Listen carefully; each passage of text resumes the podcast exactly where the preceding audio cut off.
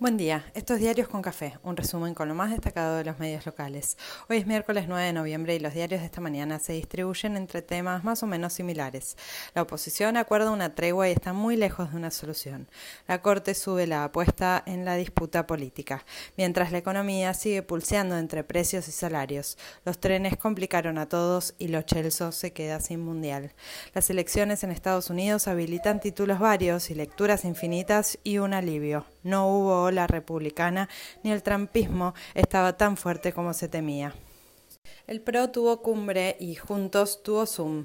Anuncian un armisticio y una tríada de candidatos, sin Macri, para las presidenciales del año próximo.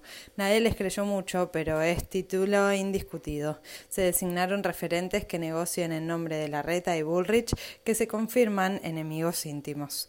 Ritondo ofició de vocero al salir y contó que los candidatos hasta el momento son el jefe de gobierno, la presidenta del PRO y Vidal. ¿Y Macri? preguntaron todos, por el momento más preocupado por el Mundial que por la interna. Tiene rato largo para definirla y es jefe, así que se tomará su tiempo. Su candidatura, por sí o por no, es parte central de la discusión de fondo. Más tarde se juntaron virtualmente todos los socios de la amplia coalición y fueron contra la economía y el gobierno en general. Mientras el oficialismo tuvo un poco más de presión cruzada y algún que otro guiño. El Cuervo Larroque se sumó a los que piden mesa de diálogo y comprensión ante el liderazgo de Cristina. Por su parte, el presidente encabezó un acto por el plan remediar y elogió la figura y la gestión de su vice en sus dos gobiernos. Hubo mucho revuelo con una declaración de Leandro Santoro despegándose del presidente. Nación cuenta que las espadas de Alberto ahora son Aníbal, Rossi y Tolosa Paz en una guerra que los diarios alimentan, la oposición capitaliza y termina enredando hasta el hartazgo. Proveniente de España, Felipe González pidió a las fuerzas políticas que hablen y acuerden más en lugar de seguir matándose. Capaz el espíritu de Moncloa obra el milagro. La Corte disparó contra el oficialismo y avaló un pedido de la oposición sobre la composición del Consejo de la Magistratura. Estapa de Clarín y Nación, que aplauden la decisión y auguran resistencia del peronismo.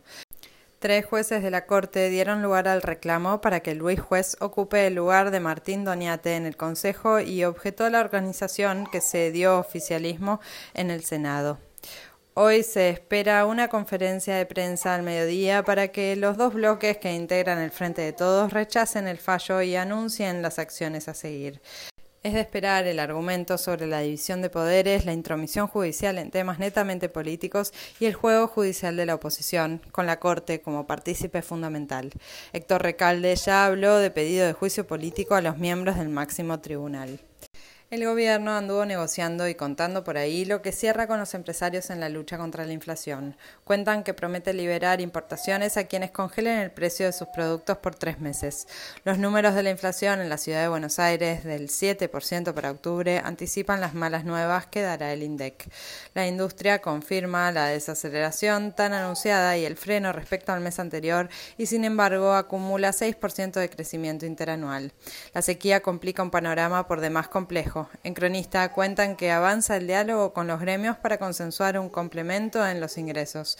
En página da nota Pablo Moyano y confía en el próximo acuerdo para la suma fija o el bono. En ámbito cuentan una estrategia para guardar más dólares mientras los negociadores con el fondo prometen volver a insistir con el revalúo inmobiliario. El central sigue vendiendo reservas y vuelve el run run de la inquietud.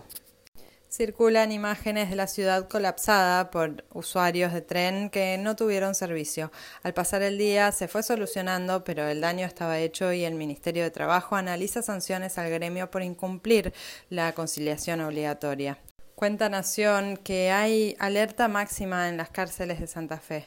Hoy hay sesión en diputados con alivio de ganancias en la agenda, guardias médicas y sanciones para los deudores alimentarios mientras los trabajadores de salud de la ciudad se manifestaron contundentes ayer y seguirán con el paro y la movilización.